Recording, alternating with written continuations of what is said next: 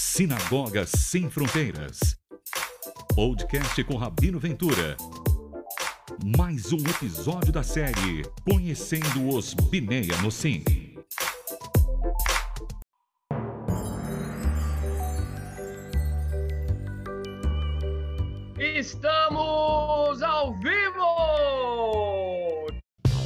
Podcast da Sinagoga Sem Fronteiras com Rabino Ventura.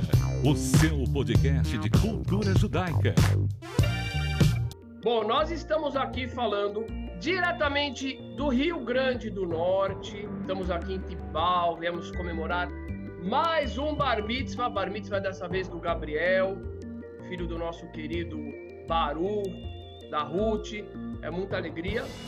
E estamos aqui agora com os nossos amigos da Paraíba, da Paraíba, que vão nos contar sobre esse retorno maravilhoso das origens judaicas, no caso paraibanas. Eu não sei se vocês são só paraibanos ou tem, tem mais, mas a gente vai começar agora dando as boas-vindas. Dona Flora, é um grandíssimo prazer tê-la conosco. Obrigada, também da mesma forma. A senhora nasceu aonde? Em Garanhuns, Pernambuco. Ah, No Pernambucano. Pernambuco. Isso. Pernambucana. E seu filho nasceu aonde, Hugo? Pernambuco também. É Eita! pernambucano, é. Fui enganado. Vou ter que mudar o título. Não, não fui enganado, não. Por quê? Porque o personagem central dessa história se chama Uri. E o Uri nasceu na Paraíba. É paraibano. Eu sei É, disso. esse é. Baru Haché, maravilha. Obrigado, dona Flora. Eu já te chamo. Deixa eu abrir o microfone aqui para o Hugo e para Sheila. Eita, casal maravilhoso.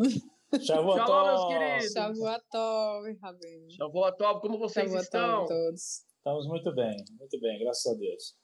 Baru Hashem. Então quer dizer que você nasceu em Pernambuco? Sou pernambucano. E eu, paraibana. Nasci é paraibana. Nasci Ah, na agora tá entendido. e é, vim pra cá e, e conheci ela aqui. Aí, Sheila nasceu em qual cidade? João Pessoa mesmo. João Pessoa. Isso, Gente, capital. para vocês que não sabem, o Hugo e a Sheila, eles são os pais do primeiro judeu Benanussim que já nasceu oficialmente retornado às raízes, que é o Uri. E a Flora é a avó. Eu vou dizer para vocês, eu não coloquei a Flora na divulgação porque eu não tinha certeza até o último, até o último momento se ela poderia participar. Mas na hora que o Hugo falou que ela participaria, Flor, olha, eu fiquei tão feliz. Porque os relatos, eu vou te contar, a senhora já está famosa com o meu público. Eu já contei muito sobre as coisas que eu ouvi da senhora em relação a costumes judaicos da sua família. A senhora não tem ideia. A senhora é um dos ícones da Sinagoga Sem Fronteiras. É muita alegria. Hugo, me diz uma coisa. Há quanto tempo, há quanto tempo você veio para o judaísmo? Você começou a procurar o judaísmo há quanto tempo? Conta pra gente. Rabino, eu comecei a pesquisar mais e, e me dedicar mais e, e descobrir é, sobre o judaísmo há acho que um pouco mais de 10 anos. Pouco mais de 10 anos, quando tive contato com um grande amigo meu, que é o Marlos Zoak, que é aí pertinho, é em Fortaleza, né? e aí ele, a gente conversou bastante, e ele fez, olha, você tu sabia que boa parte do nordestino tem raízes judaicas? Eu disse, rapaz, sei não. Aí ele me passou vários links e aquele famoso documentário Estrela Oculta do Sertão do nosso amiguíssimo Luciano Canuto. Aí foi por ali que a gente começou a trilhar. Então, aquilo lá faz. O que, que você falou? 10 anos? É, mais, é um pouco mais de 10 anos, 10 anos e meio mais ou menos. E Sheila foi com o Hugo. Foi. Uns 4 ou 5 anos. né? Sete anos já, né? Não? Sete Ah, anos já. é, é, Sete anos. é, é, exatamente. A gente tá, tá, tá casado, namoro há 7 anos, exatamente. Que maravilha. Hugo, me conta uma coisa. O que que te fez procurar o judaísmo? foi só essa questão de, de descobrir que você podia ter alguma origem judaica ou não foi só isso? E se foi também isso, como que foi? É, Rabino, vê só, é, minha mãe, ela sempre estimulou a gente a buscar aquilo que mais nos é, deixava contente com relação ao entendimento de espiritualidade de tudo, né? Então sempre procurei é, pesquisar bastante sobre a questão religiosa. E quando eu me deparei com o judaísmo, é, foi uma foi uma conectividade muito grande. Independente, mesmo se eu não tivesse essas raízes judaicas, provavelmente eu, eu me converteria ao judaísmo, porque tanto, tanto pela questão lógica, como pela questão religiosa, como pela questão de responder a tantas perguntas que a gente tem, né? E eu sempre busquei isso, sempre fui atrás de respostas. E minha mãe sempre deu essa liberdade, é, mesmo sendo da doutrina espírita, como ela é, ela sempre deixou a gente muita vontade de fazer. Eu visitava outros cantos, eu fui é, convite de ir para a igreja católica, evangélica, tudo, terreiro de umbanda. Eu nunca assim, nunca fui participante dessas religiões, mas sempre, sempre tive curiosidade de saber como era o sagrado para eles. Tanto é que eu terminei entrando na universidade e fazendo o curso de ciência das religiões, porque eu me, me afeiçoava muito a essa busca do sagrado em cada religião. Mas eu não entendi ainda. Primeiro teve uma busca religiosa e depois essa questão da associação da origem com o judaísmo, é isso? Exato. Aí quando, quando é, eu me descobri descendente de. Com a possibilidade, a probabilidade de ser descendente é, é, de judeu, eu comecei a pesquisa da genealogia da nossa família. E aí eu fui com minha mãe também. É interessante, hoje ela está aqui presente nesse encontro, porque ela é, e conscientemente sempre estimulou a hoje a gente ter chegado onde a gente chegou porque tanto essa liberdade, como eu falei, é, bem como quando eu comecei a buscar a origem da minha família, eu fui atrás de certidões de nascimento, falecimento, recorri muito a ela. Foi quando eu comecei a ouvir mais a, as histórias familiares que ela contava. A dizia, mãe, conta um pouquinho da história de vovó, como é que o que, é que vovó fazia. Ela começou a falar, isso foi me é, é, é corroborando cada vez mais com relação a ratificar essa judaicidade e essa linha é, é, judaica na nossa família. E foi quando a gente foi para Exu, que minha, mãe, minha avó, a mãe da minha mãe, é nascida no sertão pernambucano, em Exu, foi bater em Exu, eu com minha mãe e minha tia, fomos lá para sertão adentro, descobrir práticas, costumes da nossa família. E foi uma conectividade muito grande com minha mãe que a gente teve terminou buscando e descobrindo coisas que a gente não sabia juntos e aí terminou um desejo meu de conhecer mais a família mostrou para ela também para mim o desejo de conhecer mais aqueles avoengos que é, é, nos deu a vida e, e, hoje nós estamos aqui. Então isso foi muito bom muito bonito. É, e eu sou muito grato a ela ter ter estimulado bastante isso, mesmo não comungando da fé judaica, sempre foi um entusiasta de buscar o conhecimento e as raízes da nossa família. Antes de eu passar para a Flora, que eu, eu tenho alguns costumes que eu ouvi direto da boca dela. Flora, aquele dia, a gente estava em João Pessoa, foi no dia do Brit Milá, da circuncisão do Uri. Eu fiquei tão feliz quanto preocupado quando eu te ouvi muito feliz pelas coisas que eu vi, preocupadíssimo que eu ia perder aquela gravação, o depoimento, mas muito preocupado. E hoje eu estou feliz de tê-la aqui e a gente vai ter tudo isso gravado, se Deus quiser, para o nosso acervo. Mas antes eu quero perguntar para Sheila. Sheila, e para você, como que foi essa, esse encontro com o judaísmo? A Rabino foi um foi espiritual mesmo, porque eu sempre busquei muito estudo, né? É, passei, assim, minha família a início nunca foi religiosa.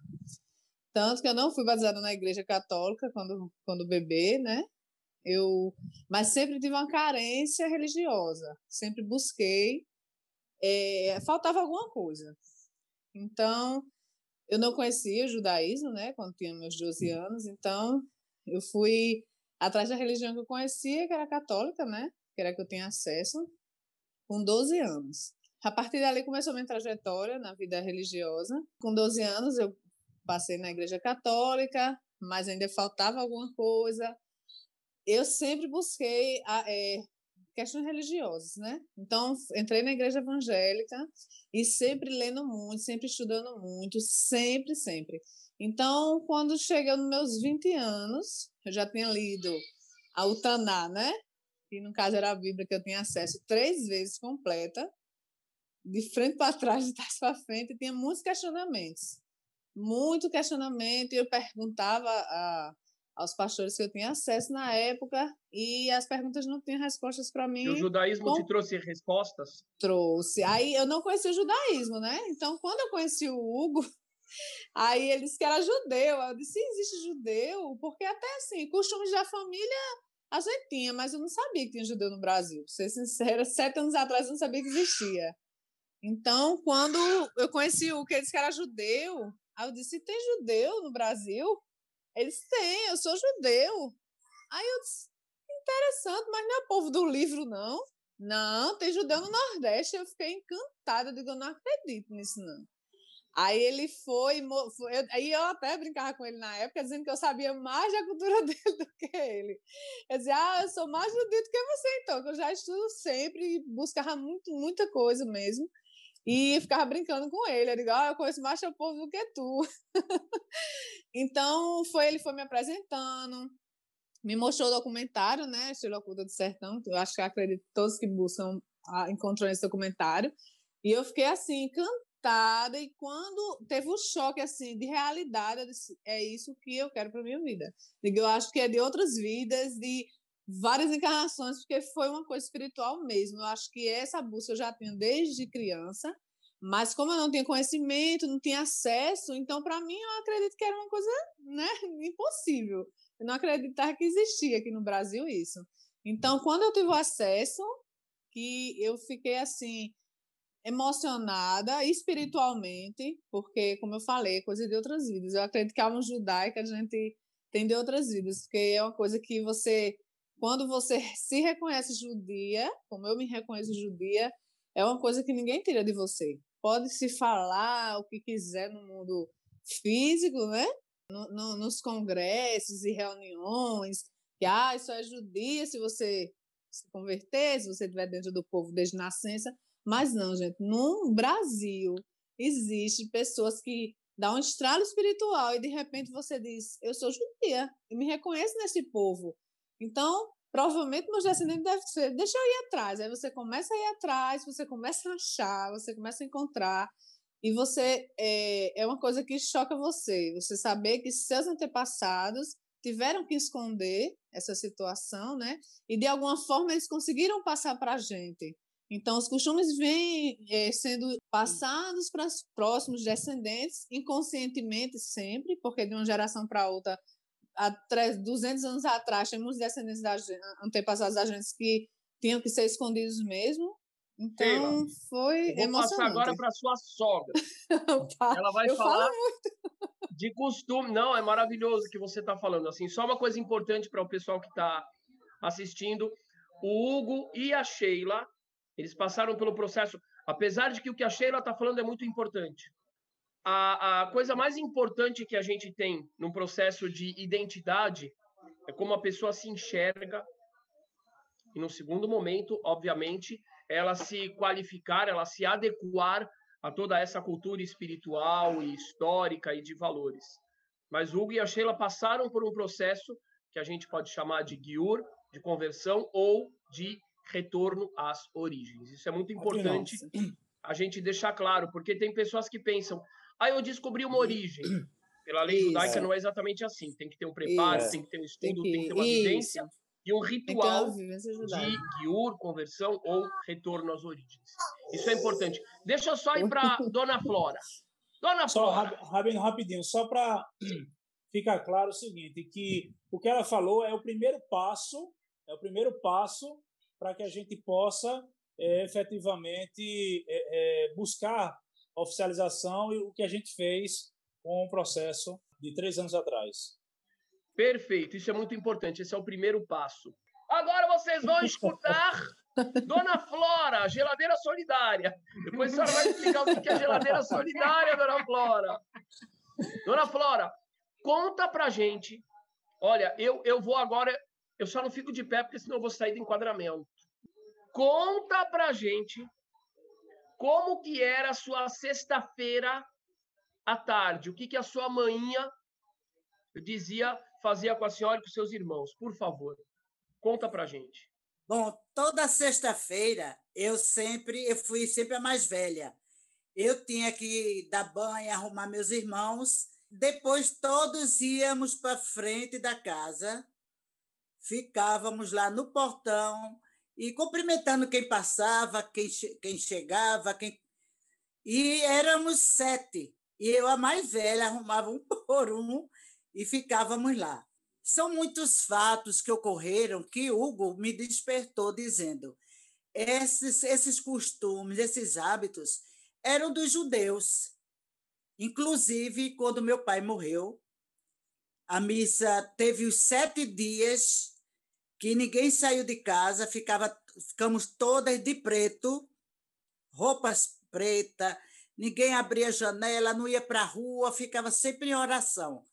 Depois de sete dias, é que os filhos podiam vestir uma roupa clara, mas vestia preto também, os sete dias. Tem muitas coisas assim que a gente. Dona Flora, mas me conta o seguinte: o que, o que, que, como que era aquela questão do banho, de trocar de roupa e ficava onde? Que roupa que vocês colocavam sexta-feira e aonde que a mãe de vocês mandava vocês ficarem e para quê? Veja só, ela era a melhor roupa que a gente tinha.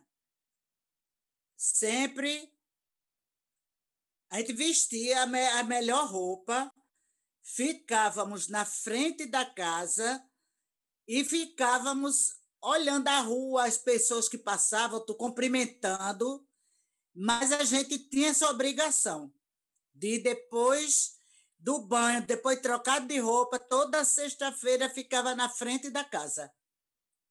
Que horas que ficava? Que horas ficava na frente da casa? Geralmente é depois das quatro horas até as cinco, por aí. E depois? Não, pera, pera, pera, pera, pera. Para que que ficava na frente da casa? O que que passava na sua cabeça? Quantos irmãos cabeça... eram? Pera, eram quantos irmãos? Sete. Sete, Sete irmãos sexta-feira, no fim de tarde, com roupa, roupa, roupa de festa. Roupa boa, era a melhor roupa, a gente tinha que vestir. A melhor roupa, banho tomado, ficava sete irmãos na frente da casa. Tudo perfumado. Perfumado. O que, que mãe dizia? Era para que isso? Não, ela, veja só, ela não, não, ela não explicava. Ela exigia que fizéssemos isso.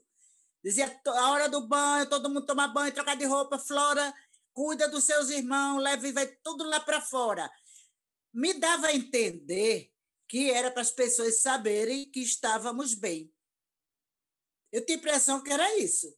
Porque eu não tinha consciência né, do que seria e por quê. Era uma, é como se no, no interior que ela viveu, criança, faziam isso.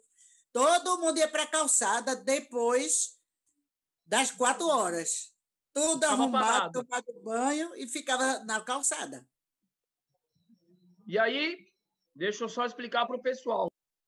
Deixa eu explicar para o pessoal. Tem algo aqui, gente, fantástico. Na Torá, nas Escrituras Sagradas, está escrito que o Eterno criou o mundo em seis dias e no sétimo dia ele cessou. Por causa disso, está escrito nos Dez Mandamentos que nós devemos cessar no sexto, ou no final do sexto dia, para nos prepararmos para o sétimo dia. Um dos costumes que o nosso povo tem é de ir ao campo, é de ir em lugares abertos para admirar o pôr do sol e com o pôr do sol receber o sábado, porque para a gente o sábado começa com o anoitecer de sexta-feira. Então, o que a Flora, as irmãs dela e os irmãos dela faziam inconscientemente, eles estavam repetindo um costume antigo de receber o sábado, receber o Shabat. Vamos ver se isso aqui é interpretação forçada ou não. Vamos ver o que, que a Flora fazia depois de mostrar para os vizinhos como eles eram cheirosos e comportados. Flora, o que, que fazia dentro de casa? Dentro de casa nós entrávamos e orávamos, porque dava às seis horas, minha mãe dizia hora sagrada, a hora do Ângelus, e nós rezávamos. Para depois jantar. Sexta-feira à noite. Mãe Toda acendia a vela? Mãe acendia a vela? Acendia, acendia a vela. E ela dizia que a vela era para quê? Para o santo, para Deus, para Jesus. E aquela vela era luz, era vida para a gente. E aí, qual que era o seu pensamento como criança, quando ela falava que a luz, que a vela protegia? Eu acreditava e piamente eu respeitava, todos respeitavam. A vela acesa, o silêncio, a oração. Então, tem, tem um outro costume judaico que é, na sexta-feira, a Jaque, a Sheila, as mulheres judias, minha mãe, minhas irmãs, acendiam, e as que virão acenderão, uma vela, duas velas, na verdade, antes do pôr do sol, igual sua mãe fazia. Por quê? Porque, de acordo com a lei judaica, a lei das escrituras, é proibido acender fogo no sábado. E sexta-feira à noite, para a gente, já é sábado. Então, o que, que o pessoal tinha que fazer? Eles já tinham que deixar as luzes da casa, que antigamente eram velas, acesas. E aí ficou o costume de deixar a casa iluminada. E por conta disso, antes do pôr do sol, a gente acende as luzes das velas. Então, Flora, o que a sua mãe fazia era completamente o costume judaico. Sexta-feira, tomar um banho mais caprichado, colocar as melhores roupas, perfumar, isso, isso. acender a vela para o jantar. Que maravilha! Deixa eu ir para o Hugo e para a Sheila agora. É, Hugo, quando é que você, quando que você ouviu sobre esse costume da sua mãe? Você já estava praticando o judaísmo? Não, Rabino, quando, quando... quando você ouviu esses costumes, o que, que aconteceu? É, quando eu comecei a, indagá-la sobre... São costumes judaicos, obviamente, isso. Aliás, só um pouquinho, uma coisa importante para o pessoal entender, só um instantinho. Gente, na época que tinha a Inquisição aqui no Brasil, e a gente está falando até final do século final do século XIX, ainda tinha Inquisição no Brasil. Nas portas das igrejas tinha um bilhete que estava escrito o que, que pessoas que cumpriam o judaísmo, que era proibido no Brasil, faziam. Se essas pessoas fossem pegas fazendo isso, elas eram mortas. Elas eram levadas para Portugal, torturadas, mantidas em prisão às vezes durante anos, e na pior das hipóteses, eram queimadas vivas. Tudo que Flora está contando que ela fazia, ela recebeu da mãe, que com certeza recebeu da mãe, que recebeu da mãe. Isso significa que a família dela, a família de Hugo, cumpriam esses rituais que na época seriam passíveis de morte. É impressionante como que essas famílias mantiveram os costumes judaicos geração em geração num período em que qualquer um desses costumes, se fosse pego pela Inquisição, não tinha Flora, não tinha Hugo. Não é? Exato. Diga, Hugo, conta um pouquinho. Quando você, quando você começou a ver que você tinha esse costume, por exemplo, e é, outros é, costumes, como é que foi a tua, tua reação? Eu, eu, eu precisava, Rabino, ter uma confirmação de que é, realmente muitos dos costumes que, a, que eu estudava, que eu lia na, na literatura, eram, eram condizentes com as práticas que a gente tinha. E aí a gente sabe, quando a gente começa a estudar, que nem toda família preservou todos os costumes. Então, cada família, uma preservava mais uma coisa, outra preservava mais outra. E aí eu fui buscando com minha mãe eh, essas indagações. Muita coisa ela falava espontaneamente, tanto é que ela nem terminou nem falando que ela involuntariamente ela dizia que na sexta-feira se arrumava para uma festa que não acontecia, né? Então ela chegou a comentar, a falar isso comigo. Então é, a gente foi buscar lá no, no Pera, no pera, pera, pera, pera, pera, pera, pera. A sua mãe dizia e ela está aqui para comprovar ou não. Depois o pessoal fala que a gente inventa coisa. A sua mãe dizia, ela está que ela se arrumava toda sexta-feira para uma festa que não acontecia. Peraí, como é que é isso, dona Flora? Conta pra gente. Desculpa, algo eu tenho que ouvir ela contar isso. Porque, veja só, era cansativo para mim arrumar todos os irmãos, porque tinha pequenininho, sabe? Era cansativo. E minha mãe exigia que ficasse todos arrumadinhos, todos prontos, e eu, como a mais velha, era responsável. Então eu dizia, para que a gente se arrumar, ficar tudo com a melhor roupa, para ficar na calçada ali na frente da casa? É isso mesmo, é para fazer isso. Mas não explicava antigamente, não havia essa explicação. Principalmente ela que ela foi católica com a mãe dela, muito católica de igreja, né? Eu dizia que era barata de igreja. Mas era assim. E nem ela sabia por que cobrava isso, eu acho. Uau! Continua, Hugo. Obrigado, Flora. Gente, isso aqui é fabuloso. Os é, então costumes gente... foram passados de geração em geração e chegaram muitas vezes sem explicação. Continue, Hugo. É, e então, Rabino, é, o que o grande fato é que a gente também descobriu muito sincretismo. Quando a gente viajou, e minha mãe estava presente, a gente foi para Exu, eu comecei a pesquisar lá e a gente foi para a casa de umas primos, umas terras onde tem a família da gente nascer, é, é, se criou, né? E aí a gente vê muito sincretismo lá, por exemplo, é, lá o pessoal é muito devoto de Santa Ana. E aí quando a gente vê lá a Santa Ana, ela tá com ela tá com os dez mandamentos, as dez ordenações na mão. Então lá o pessoal tem muito disso. Aí eu, aí eu penso assim, por que vocês são devotos de Santa Ana? Sabe, porque quando a mulher que é infértil reza para Santa Ana abrir o ventre. Então Santa Ana, disse, poxa, Santa Ana, quem é Santa Ana? Ah, Santa Ana é a mãe de Maria. Só que a gente vê essa questão da associação de abrir o ventre, a Ana é, é Hana, a mãe do profeta Shemuel. Então a gente vê muito desse sincretismo é, é, dentro do, do sertão pernambucano. Entendeu? Maravilhoso. A, gente vê também lá a questão do São José, tem lá no quadro de São José. E eu disse, por que vocês são devotos de São José? Ah, porque São José a gente reza quando tem a seca aqui no sertão. Eu sei, mas o, São, mas o José é do Egito, não é o José carpinteiro. Eu passei né? por ali, São José do Egito. Exatamente. Então, quer dizer, esse sincretismo que terminou as pessoas sem entender o porquê de estar seguindo determinado santo, determinada prática, aí o que é que estava mais próximo? Como Sheila falou, estava mais próximo era o catolicismo. Então não se tinha conhecimento que era judaísmo ou, ou algum costume preservado do judaísmo.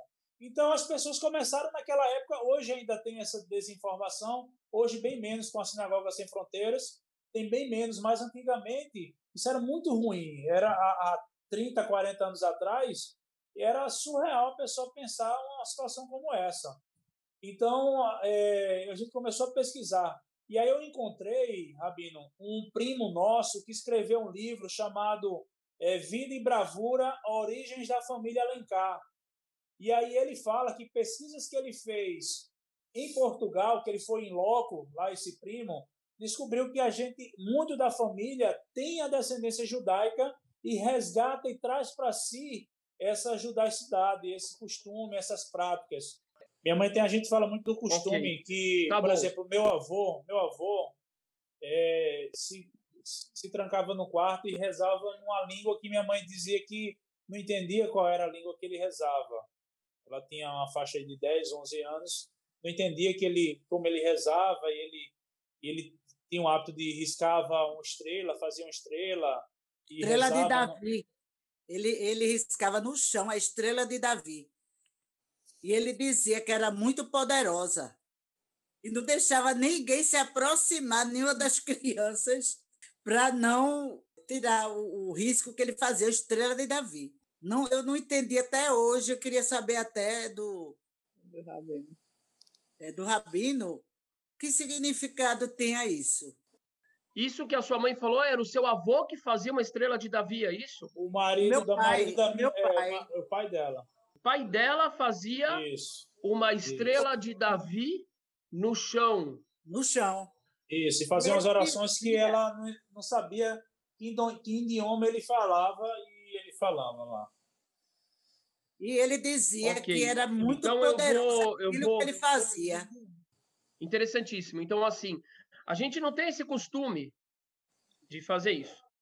A gente não tem costume de desenhar símbolos e, re- rezar ao redor dos símbolos. Porém, o que a gente sabe é que, da mesma forma que a senhora falou antes sobre a vela, a vela que era acesa sexta-feira, e a justificativa era uma justificativa não judaica, como uma espécie de sincretismo para esconder o costume, é, muitos, muitos símbolos, muitos elementos judaicos foram mantidos na cultura brasileira, só que de uma forma que ficou escondido, que ficou até muitas vezes deturpado, Exato. entende? Então, assim, Exato. o fato de ter a estrela de Davi é, é uma coisa que mostra que houve um elemento judaico, mais um elemento judaico na família, o que comprova essa, o que reforça essa questão da origem. E a estrela de Davi, de fato, naquela época, já há um bom tempo, ela é utilizada para identificar os judeus.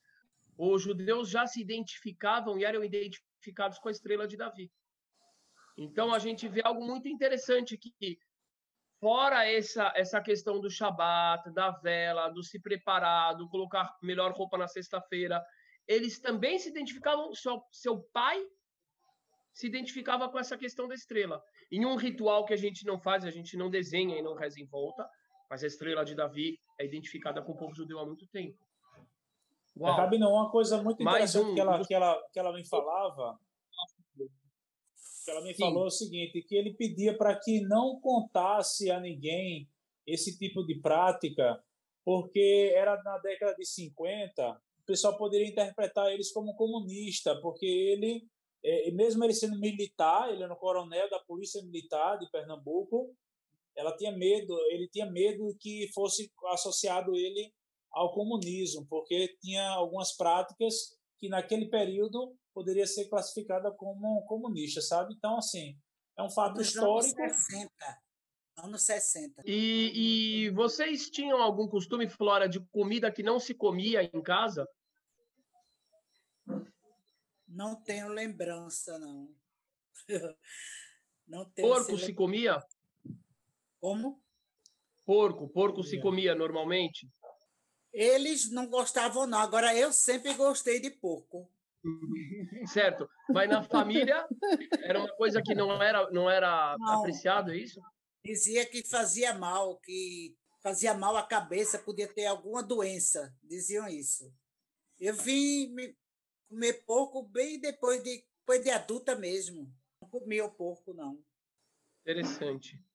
Hugo, que outros costumes, ou Sheila, na tua família também, que outros costumes chegaram que podem ser identificados com a lei judaica, com os costumes judaicos? O meu não varria a casa para frente, né? Só varria da porta da frente para trás. Né? Para passar lixo para frente não podia, não, só para trás. Nunca para a direção da quintal. porta de entrada. Da Onde entrada, fica- não. É, Não. A mezuzá. Só um pouquinho.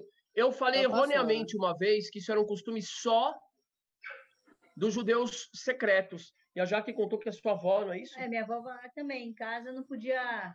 Chilicava se a gente passava pela porta. O lixo. E a gente O nem. lixo. Qual avó? Vovó Irene, é separadinho, né?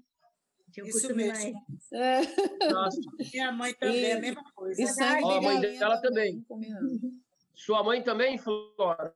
Também ela dizia assim: olha, é, não varrer de trás para frente, é de frente para trás. Se entrar por da- uma porta, entra por uma porta e depois só sai por outra, não sai pela É. mesma. É um costume também que a gente tem nas sinagogas. Era um costume no templo de Jerusalém. Uau, que coisas assim interessantes. também. E sangue a gente nunca teve costume. Tem aqui algumas famílias do Nordeste que comem, né? É, Carapatel. galinha cabidela, né? É, Galinha cabidela. cabidela. sabe dela. Coloca o sangue dentro, a gente nunca teve esse costume de não. Era o sangue era para ir para fora mesmo. E jogava fora na areia quando matava a galinha e ninguém comia sangue lá em casa, não. De dentro da galinha, né? Que aqui tem algumas famílias no Nordeste tem esse costume, né? Aqui a gente comia, na minha, na minha casa comia. Já eu não comia. Eu nunca Vocês tive matavam costume, não. como, Sheila, a galinha? Corta o pescoço, não, corta o pescoço e deixa ela sangrando. O sangue ir embora na terra, depois tampa na areia e bota a galinha para dentro de Qual foi a, a Guimarães que sua, sua avó estudou, sua mãe estudou? Qual foi a- nenhuma, nenhuma. Mas Fantástico, não comia porque sangue, não. vejam só, isso é o costume judaico inteirinho. Não é, não é bater na cabeça do bicho, nem destroncar o bicho, não é? Mas é degolar, tirar o sangue e ainda por cima cobrir o sangue na terra. Gente, eu vou falar duas coisas. Um, esse é o costume judaico exato. Vou falar três coisas. Dois, esse não era o costume de todo mundo, certo? Tanto que da família do Hugo não era. Três, se alguém fosse pego fazendo Cortava, isso né? nos últimos séculos no Brasil, terminava a vida numa fogueira em Portugal. Deixa eu só apresentar o seu Tibal aqui. Seu Tibal é chorrete, é um dos churratinhos do nosso movimento. Aliás, esse shabat que a gente comeu de carne boa aqui, Fala pra Eita, vocês, viu? A carne de boi do seu Tibal parece carne. Eu não sei, é muito bom. É fresco. Conta um pouquinho assim, como é que se abate. Conta em resumo, senão vai estragar a surpresa. Isso aqui para mim é o maior chorreto do Brasil. Hoje é santo para mim, com todo respeito, o maior chorreto que entende detalhe por detalhe da lei judaica e que aplica por maior esmero está aqui do meu lado. Conta um pouco. Fala rapidinho assim, como é que abatem a galinha? Como é que é o abate da galinha? É, segundo a lei judaica, para o abate da galinha, pelo menos você tem que ter uma, uma faca, né? Perfeita, lisa, né? uma faca adequada para fazer o abate da galinha. A lei judaica te pede para que você derrame todo o sangue e o animal tem que ser morto dessa, desse esse corte.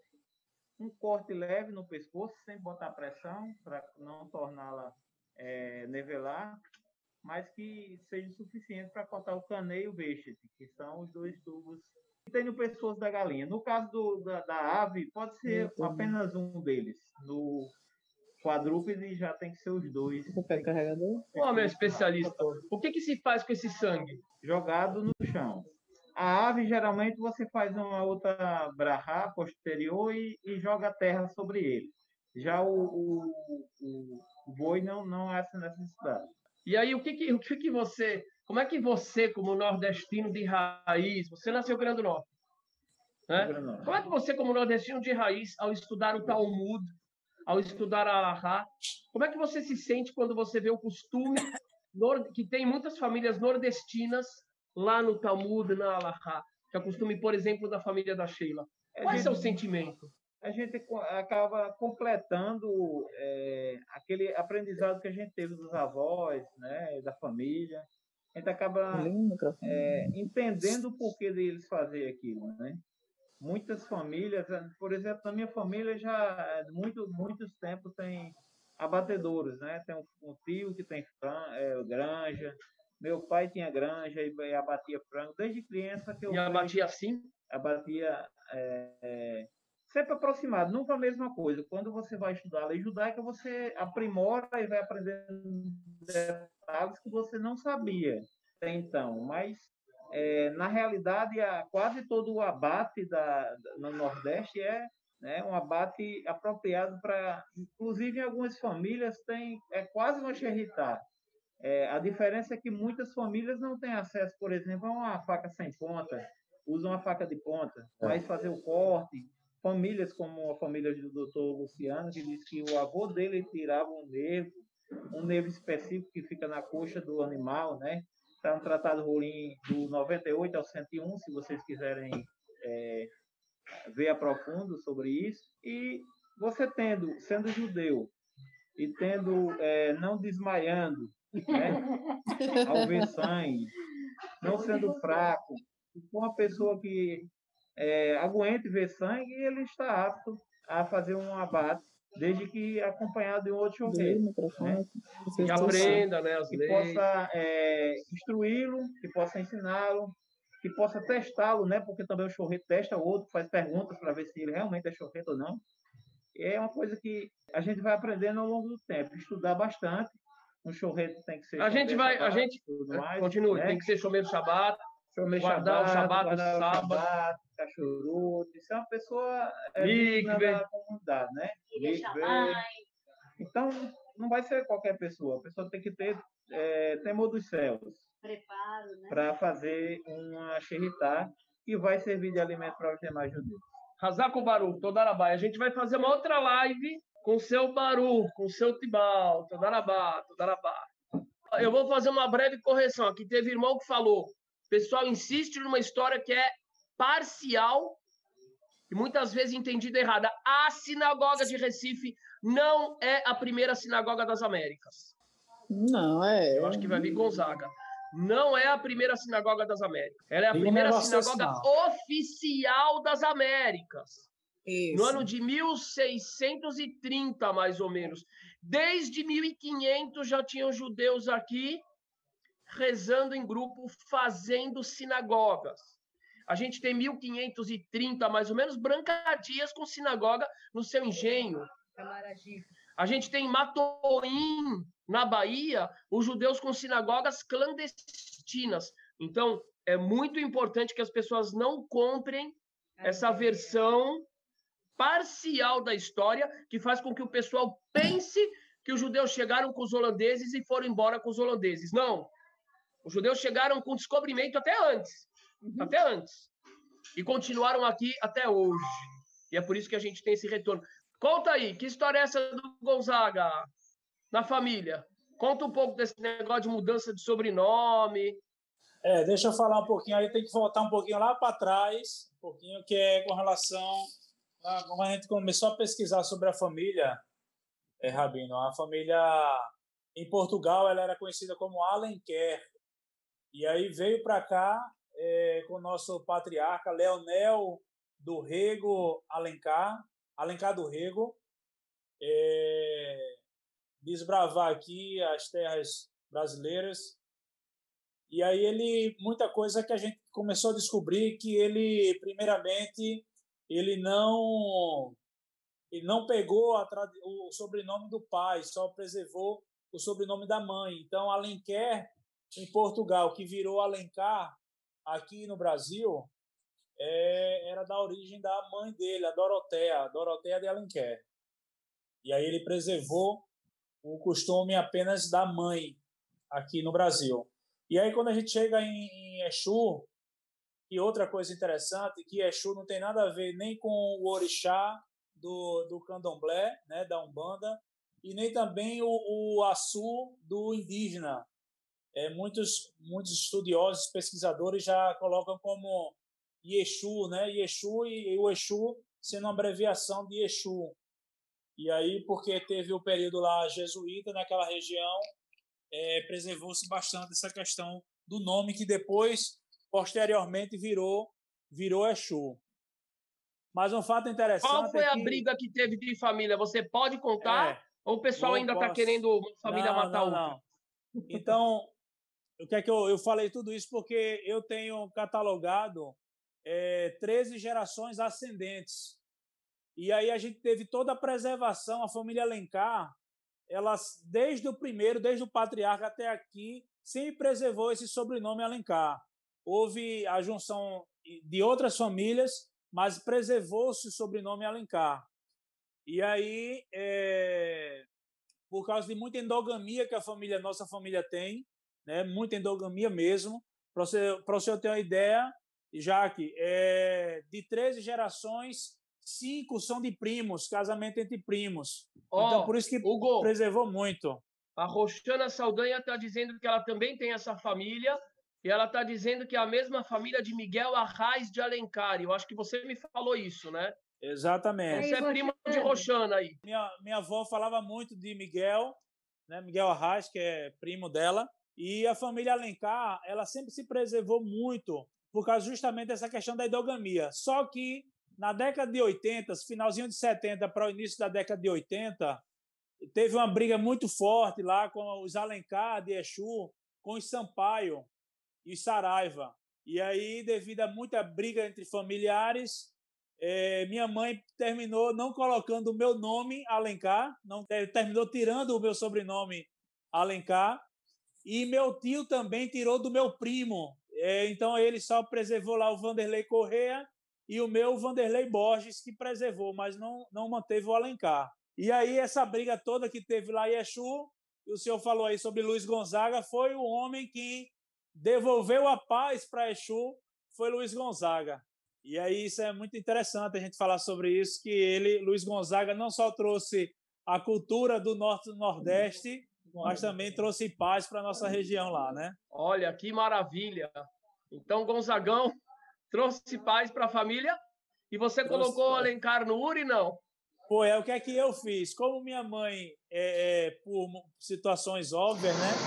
Ela ter tirado, ter tirado com medo daquela época e que Bastava ter o homem ter o sobrenome Alencar, ele era, ele era morto. Tanto é que o último foi um primo da minha mãe, Augusto de Alencar. Ele foi assassinado lá. E aí minha mãe não, resolveu não colocar o meu o sobrenome Alencar. Mas aí eu resgatei nos meus filhos o sobrenome Alencar. É, o Uau. cartório tinha que comprovar que eu sou da família Alencar, que antigamente podia colocar qualquer sobrenome, mas aí hoje o cartório exige que a gente tenha essa preservação. Então, como minha mãe, minha avó e a, os ascendentes têm um sobrenome Alencar, permitiram que meus filhos também tivessem um sobrenome Alencar. Que maravilha. Estou esperando tocar Gonzaga aqui, em homenagem a Gonzaga, a Gonzagão. É, que coisa maravilhosa. Você me contou também sobre essa questão da essa questão da genealogia. Você me falou também da questão de que com outras famílias com esse sobrenome. Existem vários boatos nas famílias referente à origem Exato. judaica, tradições, é. melhor dizendo. É, outro que você me falou de outras tradições, de... É, o que acontece, quando a gente viajou para Exu, tem um genealogista lá também, o nome dele é Givaldo. Givaldo, né, mãe? Givanildo. Givaldo. Givaldo. E aí, quando eu comecei a falar sobre é, costume judaico na família, tudo, ele fez: Você é mais um, rapaz, que vem aqui da família da gente querer conversar com esse negócio de judaísmo. Tem esse negócio de judaísmo, não. E eu disse: É mesmo, assim, mas isso é todo um bocado de, de, de Alencar vem aqui querer esse negócio de judaísmo. Uns estão dizendo que já, já entrou para o judaísmo eu não gosto desse negócio não, não gosto desse negócio não. E foi um negócio bem interessante. Isso porque a gente é, identificar que vários alencares estão retornando ao judaísmo. E lá nós fomos, é, Rabino, um fato interessante é que tem a igreja da cidade de Exu, mas na nossa, na nossa terra lá, a terra dos Alencar, da nossa família, existe uma capela que até antes de 1863 não tinha imagem nenhuma. Não tinha nenhuma imagem de santo, era uma capela sem imagem. Depois foi que colocaram lá o João Batista e o cemitério ao lado, que o pessoal enterrava diferente do cemitério local lá, o pessoal era enterrado diferente. E uma Essa... fato interessante, isso eu tenho, isso eu tenho em prova fotográfica, Rabino, que tem muita, é, muito candelabro muito candelabro que o pessoal leva, manda. Então, um fato interessante que o Alencar manda o, o, o menorá para a capela.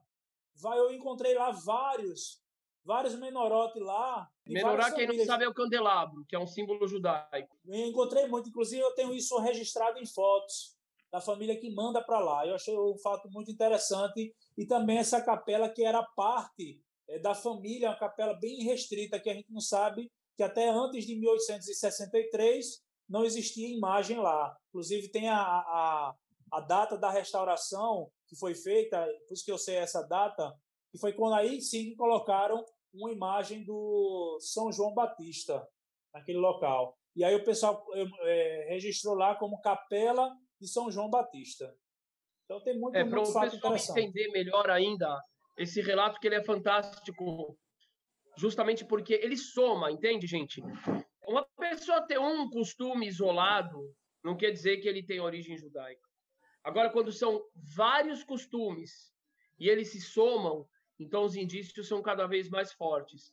Então, assim, os judeus tinham que ter igreja em seus engenhos, porque eles tinham que fingir que eram católicos, senão eles eram mortos. Acontece que muitas vezes essas igrejas eram feitas de uma forma que, ao invés de uma cruz, você tinha a letra Shin, que é a letra que aparece na mesa nos pergaminhos que a gente tem na porta, como no, Luciano, no oratório do Dr. Luciano e outros que a gente é. soube a história também. Ou, por exemplo, uma igreja que não tinha imagens. Aí o pessoal pode falar, ah, mas na minha igreja evangélica não, tinha, não tem imagens também. Não, mas era uma época que não tinham igrejas evangélicas. Todas as igrejas eram católicas, de evangélico no Brasil. Então é muito importante as pessoas compreenderem isso, que era uma forma dos judeus se preservarem com uma fachada de catolicismo. Sheila, o que, que é hoje o judaísmo para você? Como é que você educa seu filho Hugo, como é que vocês educam o filho de vocês no judaísmo? Ah, Rabino, aqui a gente tem. É, é... Pessoal às vezes pensa, ah, é só eu falo. Não, tem preceitos, tem Shabat, tem café. Uma máxima que a gente sempre aprendeu, o senhor sempre fez questão de ensinar, é que não se faz judaísmo sozinho. O judaísmo tem que estar em comunidade. Então, a primeira coisa que a gente procura fazer é estar na comunidade. Então, é é Uriel ver é, é, Caleb, ver outras crianças, ver outros adultos com práticas que ele vê dentro de casa. Então, ele vê que é uma coisa que antigamente era escondido, que só era uma prática de, do, de, do lar, de casa. Hoje, as, eles conseguem se identificar, eles vão crescendo, se identificando que eles fazem parte de uma comunidade, eles fazem parte de uma sociedade em que aquilo ali é muito comum. Então a gente preserva as nossas práticas com relação ao Shabat, com relação a Kashrut, com relação a tudo e principalmente estar junto com os irmãos. Isso aí é, é, é uma questão sine qua non e que a gente possa estar perpetuando e mostrando para ele a vivência judaica, não, ser, não só ser judeu, mas vivenciar o judaísmo. Diga, Sheila, você como mãe, o que, que você transmite? Como que é a questão do caché, do Shabat, das preces? Das pre... é, Uriel está com três anos, né? Já. Então, ele já faz o Shema. Quando a gente está fazendo as rezas, ele fica quietinho, comportado. Quando era mais menor, não, mas agora ele está um rapazinho. e achei interessante, né, que no Shabat, agora quando a gente está acendendo as velas em casa, né, por enquanto essa pandemia a gente ficou em casa, ele acende três velas e ele faz papai, mamãe e Uriel. que antes ele queria soprar, né? Agora ele já entende que é a vela do Shabat. E ele é, faz essa referência e respeita e acompanha a gente, a gente faz reza, ele fica ali de lado, pega o cidozinho dele já fica lendo. É, a questão da, do Shema, né? Durante a semana, ele já faz, muito interessante. Quando a gente está fazendo a midá, ele, ele fica em silêncio. É. Ele pega o lençol, quando ele está vendo que eu estou com talete, ele, ele se cobre também, pega o lençol e se cobre. E a, a, alimentação, né? O cachoruto, ele já, já entra dentro do embalo. já, é, já é junto já. Questão de leite, de carne separado. Então, ele já vai se acostumando. Até o bar mitzvah dele, quando será obrigatório, ele já tem que se adaptar desde pequenininho. É, Rabina, deixa eu falar um negócio aqui bastante importante, que é o seguinte, muitas vezes a gente, quando a gente se identifica com a gente se identifica com o judaísmo, familiar.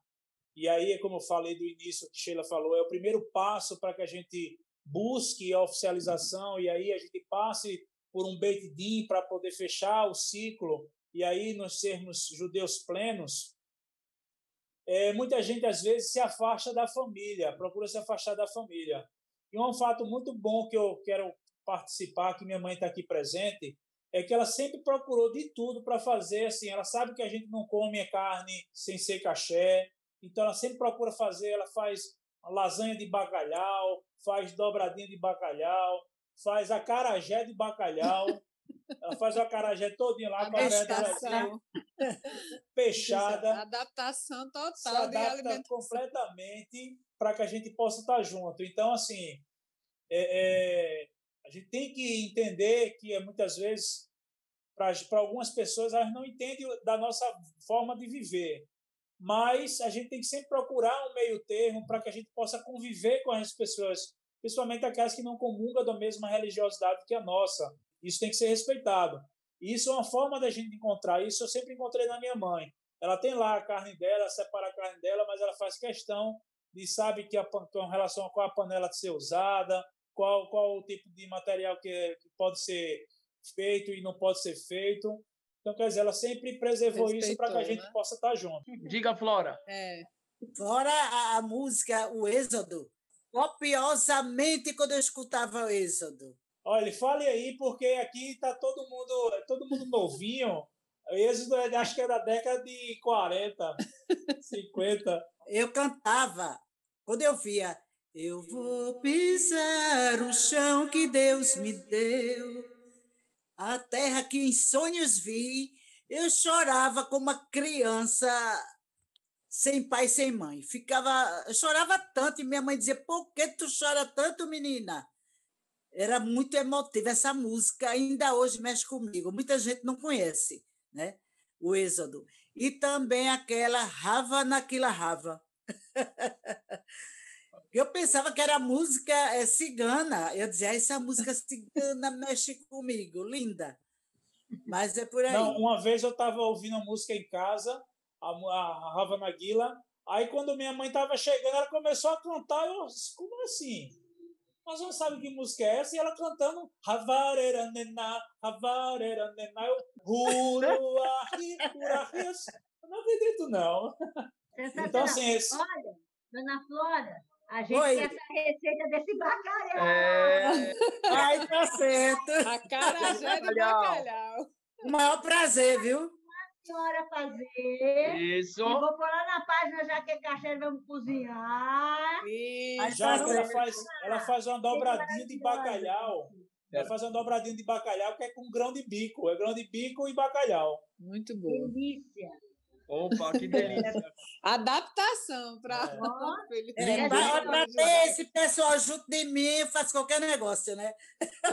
Olha, eu quero dizer uma coisa muito importante aqui que eu que eu tô feliz com essa esse testemunho teu, Hugo, é, Sheila e Flora, essa questão das famílias. Uma das coisas mais perversas que a Inquisição fez no Brasil, especificamente onde vocês estão agora na Paraíba, por causa dos engenhos, aquela riqueza que aqueles judeus, que são os antepassados de muitos de vocês, criaram aqui, é que quebraram as famílias, quebraram a confiança entre as famílias. Eles detinham um filho, torturavam, torturavam, torturavam com o objetivo de que ele delatasse a mãe por judaísmo e vice-versa. Foi uma coisa muito cruel que a Igreja de Portugal fez. E eu acho maravilhoso ver isso. Dona Flora está consciente dessa origem, não segue, talvez segue um pouco, com certeza, mas de, algum, de outra forma tem o seu caminho que veio de antes. Respeita o filho, o filho respeita a mãe, a nora respeita a sogra, a sogra. E estão caminhando juntos. Tem a panela para fazer para ele a comida, tem o ingrediente dele, e assim a gente é, é, valoriza com isso muito a gente prazer, valoriza viu? Muito tanto que carinho. a família. Não precisa se distanciar da família, Isso. nunca. Nunca, Exatamente. A gente cria respeito, né? mecanismos para a gente fortalecer os vínculos, Isso. respeitando a particularidade de cada um. Isso é Exato. o ser humano, né? A gente aprender a conviver com as diferenças de pensamento, de atitudes e Essa é a visão da respeitar. sinagoga sem fronteiras. É isso que a gente Exatamente. ensina.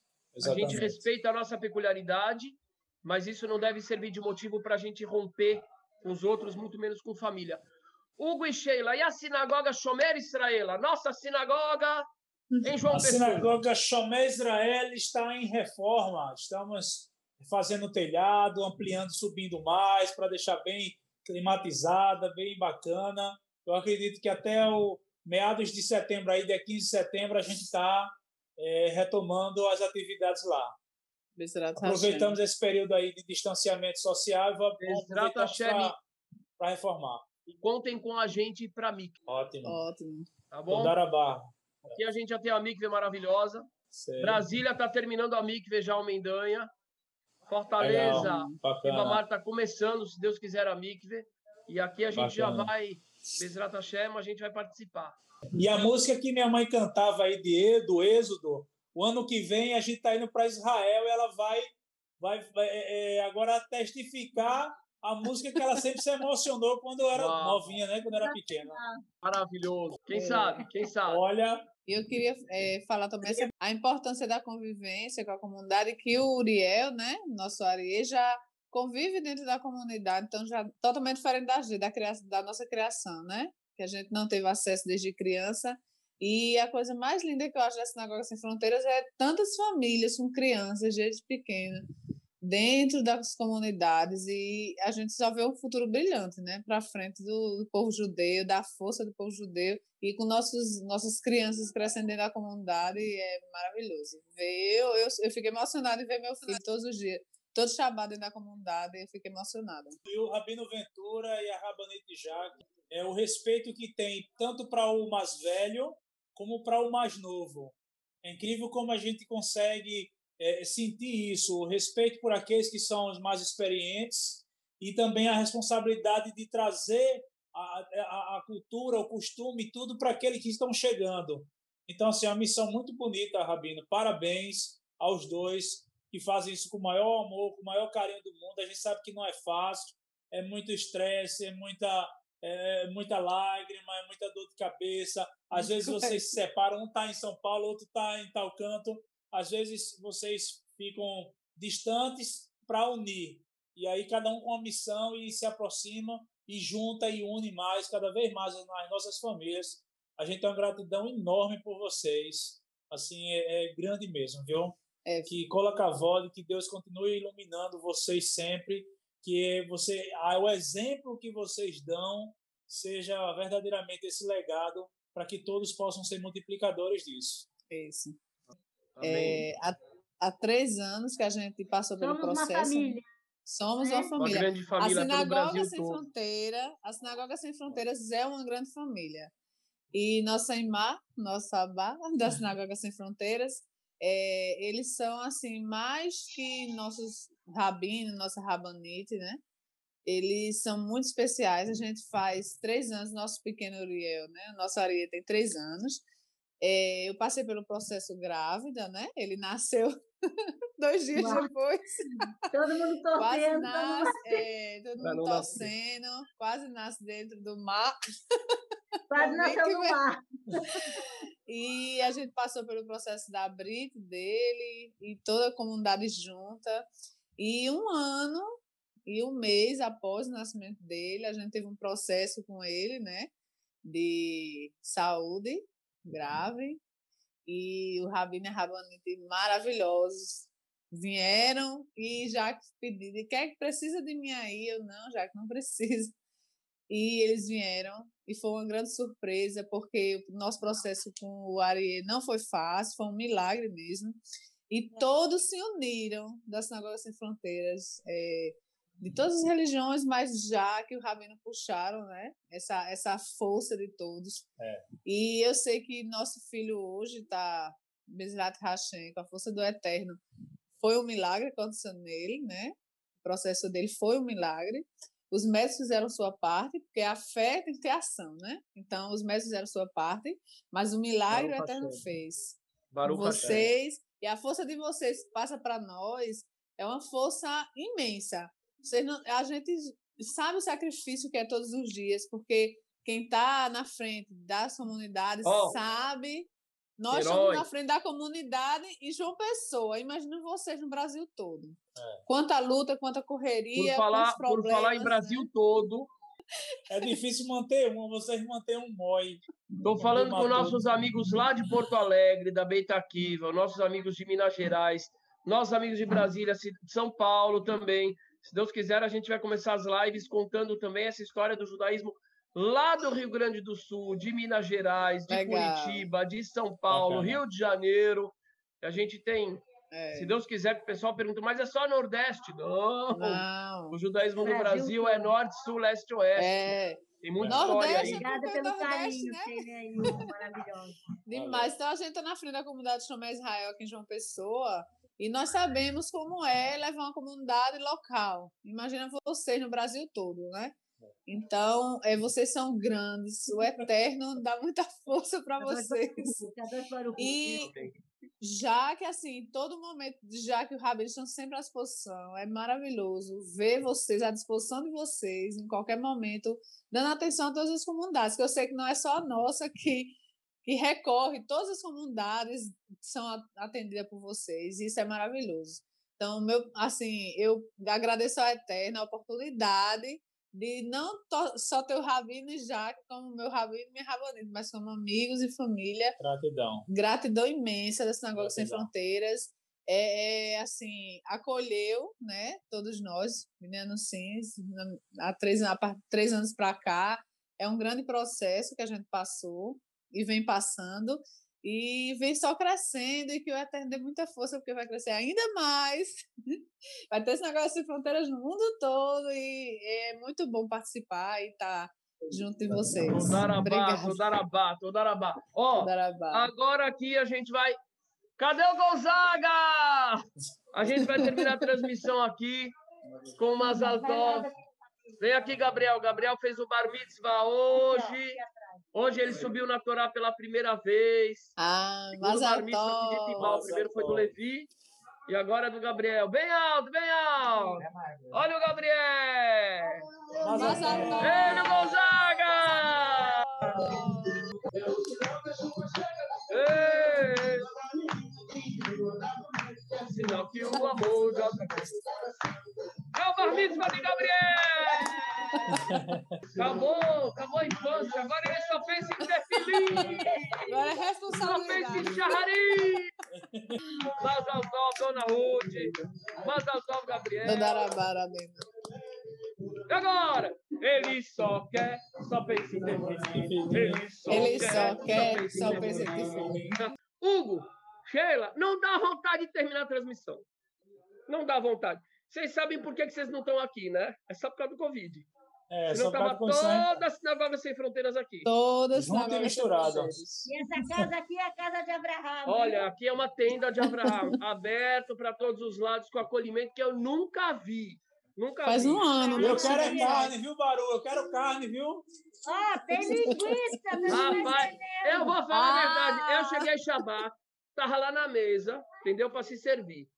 Aí eu olhei, deixa eu contar. Não, ainda não. A gente vai fazer live com ele. Quando eu vi a panela, eu falei, essa é carne do quê? Falou de boi. Eu falei, de boi? Ah, eu, sabe? Eu quero carne abatida, com carinho, com respeito, com qualidade do seu baru. Eu falei, eu não quero de boi, porque eu pensei que era com todo respeito Ali. dos açougues lá de São Paulo. Não, não fala nome também. Eles Ah, desculpa. É. é desculpa. Não, porque um dia desses eu comprei uma carne lá que era picanha e veio com. Parecia que era a ferradura da vaca que caiu, do boi. Não era. Sabe, eu fui reclamar ali. Os caras falaram assim: ai, deve ter sido por engano. Eu falei, engraçado, nunca paguei por engano por uma, uma carne de terceiro veio picanha. Sempre o contrário, né? Mas, mas os caras também fazem coisa boa, vamos dizer. Aí eu cheguei na panela e falei, não, isso aqui é carne dos açougues de São Paulo, eu não, eu não vou comer carne de boi. Quando eu sentei, aí eu olhei a carne do prato e já falei, mas já que eu nunca vi esse tipo de carne lá, ela falou, é de seu tibá, eu saí correndo. Rapaz, aí eu volto para São Paulo, é toda vez a mesma história. O porteiro do prédio, Zezinho, ele, que ele é da Paraíba, ele fala, seu Rabino, toda vez que tu vai para Paraíba, vai para Nordeste, vai para Pernambuco, vai para Rio Grande do Norte, tu volta mais buchudo. Olha, que, de, É a que tapioca diferença. e o cuscuz. Aqui, ó. da Que, Leonine. que família, que família. É impressionante, é fora de série. Palmas pro seu barulho pra Dona Ruth! Palmas pro Gabriel Marmita! Amanhã tem festa! Palmas pra Dona Flora! Palmas pro Hugo e pra Sheila! E Uri! Grande abraço pra vocês. O Brasil judaico voltou. Bem-vindos.